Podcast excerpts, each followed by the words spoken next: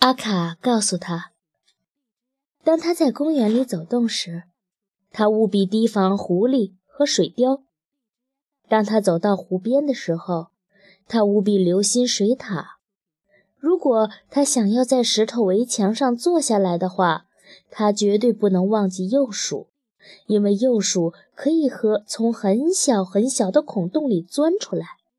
倘若他想要在一堆树叶上躺下来睡觉，那他首先要检查一下有没有正在冬眠的蝮蛇。只消他的身子遗露在四面旷野的开阔地带，他就要留神看看空中有没有正在盘旋的鹰隼和雕物。到榛树林里去的时候，他说不定会被雀一下子啄走。喜鹊和乌鸦到处都可以碰到，但是对于它们也千万不能掉以轻心。只要天一黑，他就应该竖起耳朵，认 真细听，有没有大猫头鹰飞过来。它拍打起翅膀，无声无息，往往还没有等人察觉，它就已经来到了你的身边。男孩子听明白了，原来有那么多敌人要伤害他的性命。他觉得想要保全自己似乎不大可能了。他并不特别害怕，可是他很讨厌被人吃掉。于是他问阿卡：“他该究竟怎么做才能避免成为这些残暴的禽兽口中之食呢？”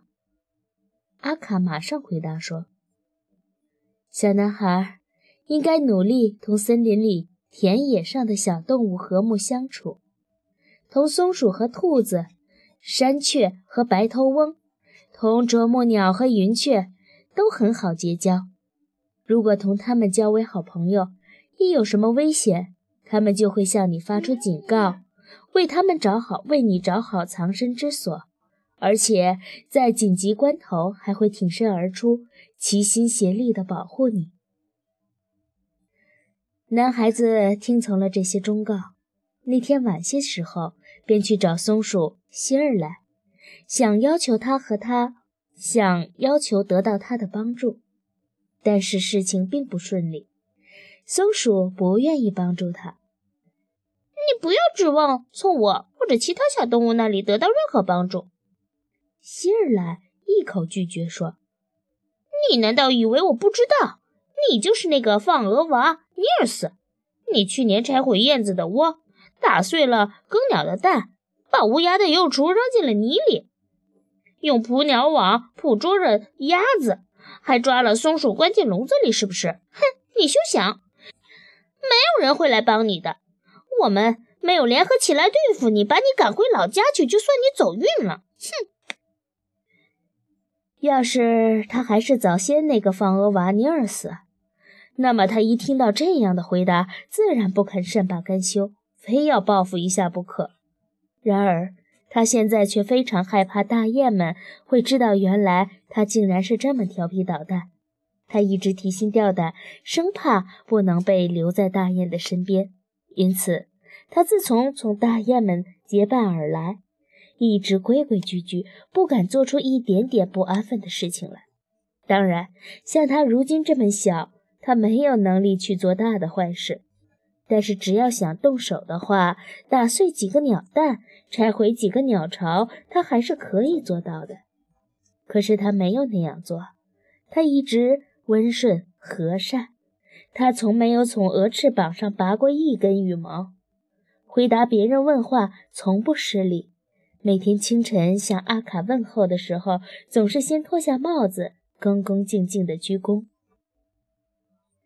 星期四整整一天，他都在想大雁们，所以不带他到拉普兰去旅行，肯定是因为他们晓得他以前调皮捣蛋所作所为的种种劣迹。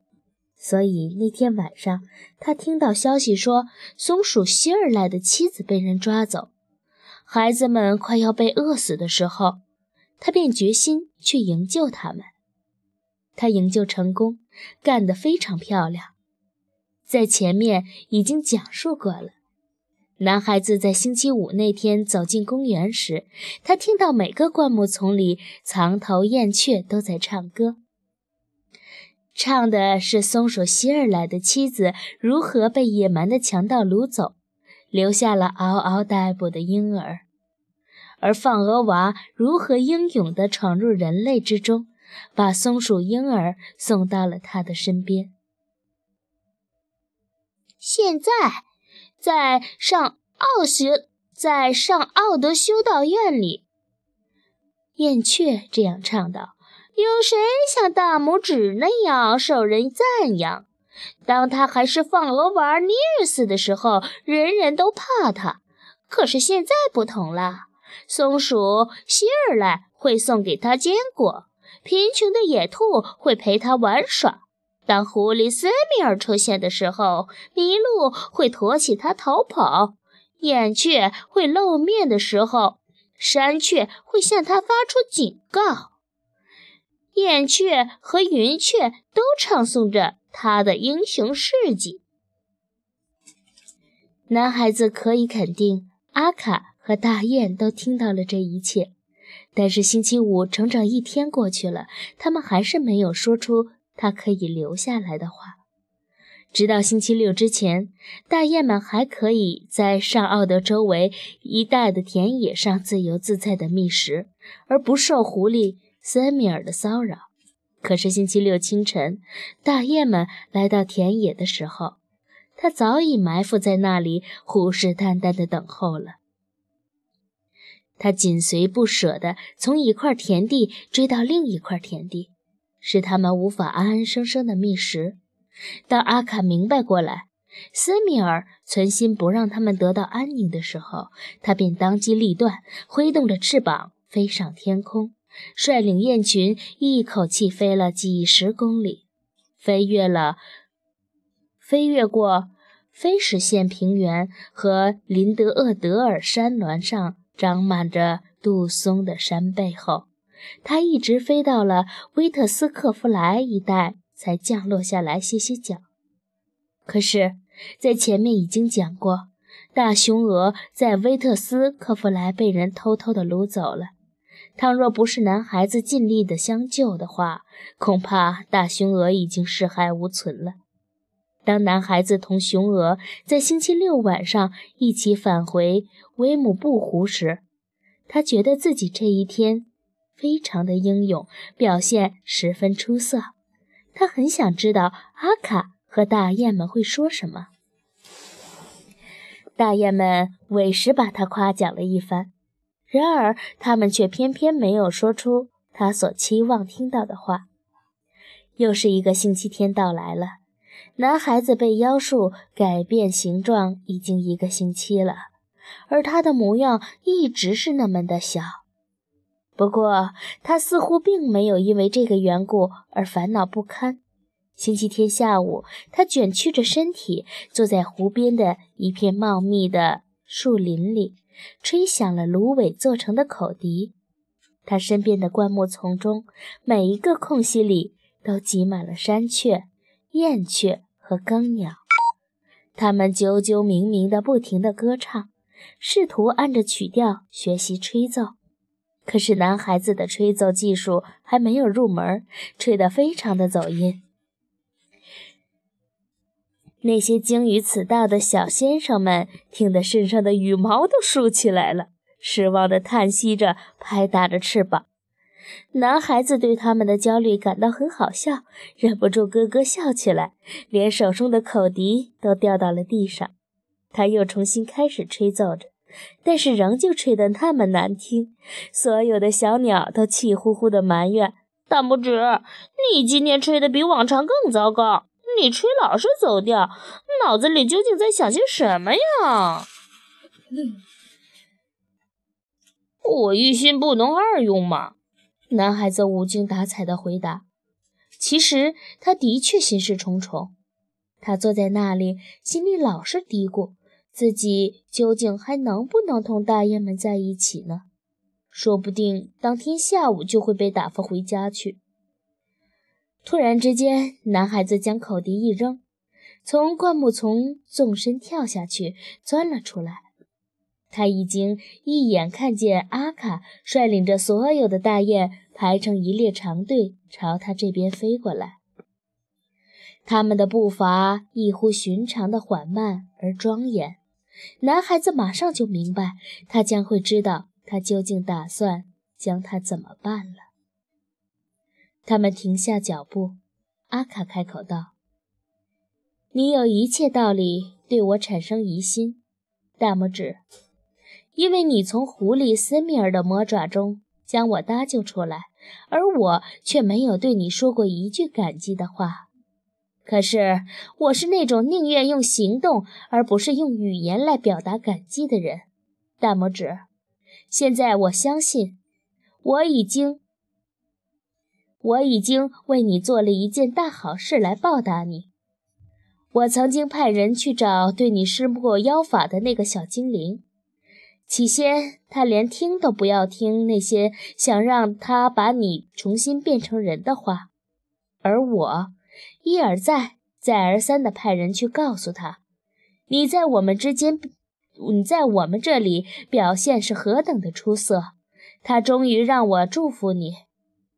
只要你一回到家里，就会重新变回跟原来一样的人。事情真是出乎意料。大雁刚开始讲话的时候，男孩子还高高兴兴的，而当他讲完的时候，他竟然变得那么伤心。他一言不发，扭过头去，呜呜咽咽地哭了。怎么了？阿卡问。你似乎指望。我比现在做更多的事情来报答你，对吗？然而，男孩子心里想的却是：这么多无忧无虑的快乐日子，那么多逗笑的、诙谐的、惊心动魄的冒险和毫无约束的自由，还有在远方离地面那么高的空中飞翔，这一切他通通都要丧失殆尽。他禁不住伤心的嚎啕大哭。我一点都不在乎是不是变成人，他大呼小叫的哭着。我只要跟你们去拉普兰。听我一句话，阿卡劝道。那个小精灵脾气很大，容易发火。如果你这次不接受他的好意，那么下回你再想回去求他就难了。这个男孩子真是古灵精怪的。他从一出生就没有喜欢过任何人，他不喜欢自己的爸爸妈妈，也不喜欢学校里的老师和同学，更不喜欢邻居的孩子。无论是在玩耍的时候，还是在干正经事儿的时候，凡是他们想要叫他做的事情，他都厌烦。所以如今既不挂念哪个，也不挂念那个，只有两个同他一样放鹅的孩子。看鹅的姑娘奥赛和小马刺，还可以勉强同他合得来。不过他也没有真心实意地对待他们，一点儿也不真心的喜欢。我不要变成人！男孩子呼喊着：“我要跟你们一起到拉普兰去。”就是就是这个缘故，我才规规矩矩的整整了一个星期。我也不是一口拒绝你跟我们旅行，倘若你真愿意的话。啊，可是你要先明白，你是不是更愿意回家呢？说不定有一天你会后悔莫及。不会的，男孩子说道。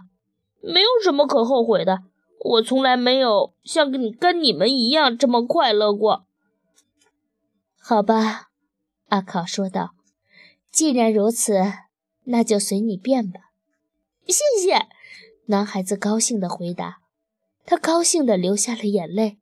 方才哭泣是因为伤心的缘故，而这一回哭泣却是因为快乐。